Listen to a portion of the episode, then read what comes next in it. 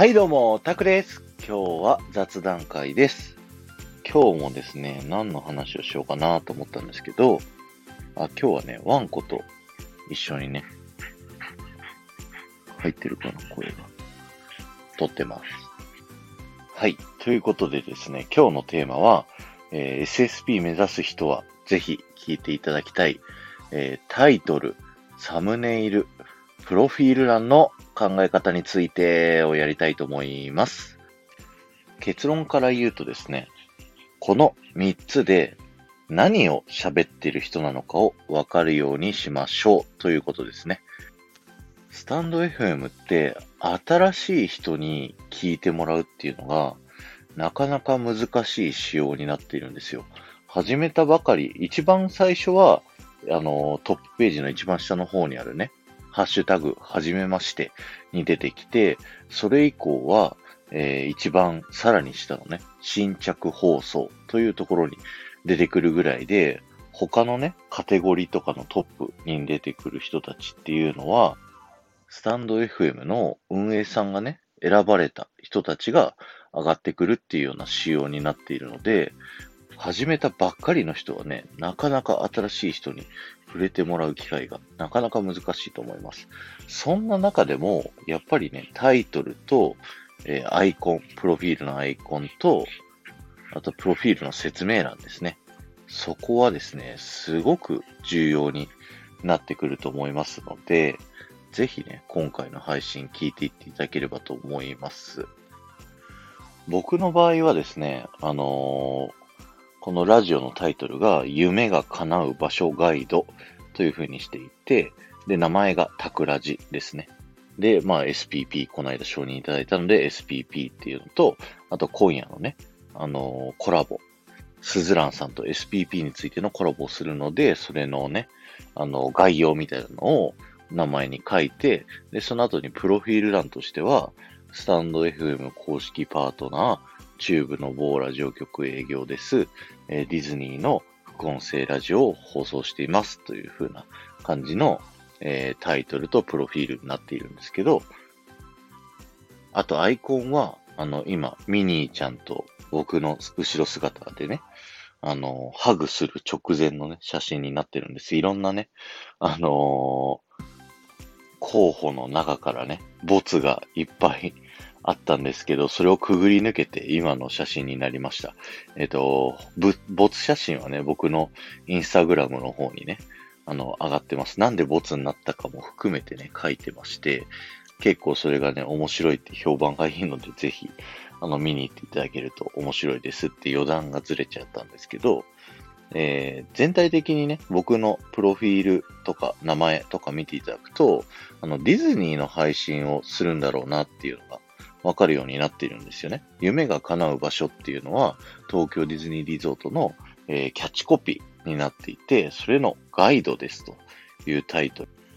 かつですね、アイコンはミニーちゃんとのツーショットということで、ディズニーのこと話すんだろうなっていう風な雰囲気を出しながら、えープロフィール欄ですね。で、ディズニーのこと話しますよっていうのと、あとスタンド FM の公式パートナーですよっていうことが書いてあります。で、このプロフィール欄っていうのが、特にね、最初の3行を重視していただきたくって、なんでかっていうと、ライブ配、大丈夫？くちゃくちゃくちゃくちゃしてるけど、ねえねえねえねえ、ちょっと、おとなしくしてて。ごめんなさい。えっと、プロフィール欄をなんで3行大事にするかっていうと、えっと、いろんな人のね、ライブにお邪魔した時とかに、その人の、あの、参加した時のアイコンをタップするとですね、最初の3、4行がね、表示されたりだとか、あるいは、あの、スタンド FM のいろんなカテゴリーにですね、選ばれるってなった時、選ばれた時に表示されるプロフィールがですね、それが3行ぐらいがね、出てくるんですよ。だから、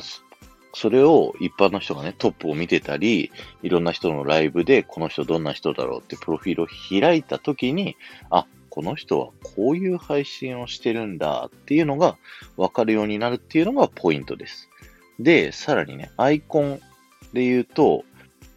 喋ってる方の写真っていうのがまあ望ましかったりするんですけど、まあ特にラジオなので顔は見えなくてもいいです。後ろ姿だったり、まあ体の一部分が出てたりだとかでもいいと思います。で、あとはね、あなたをイメージしたイラストみたいなね、そういうのがオリジナルでいいかなと思います。で、あんまり良くないなって思うのは、あの、動物の写真だったり、あとはね、もうあの、あるアニメとかの顔とかでやってるのは、あんまりね、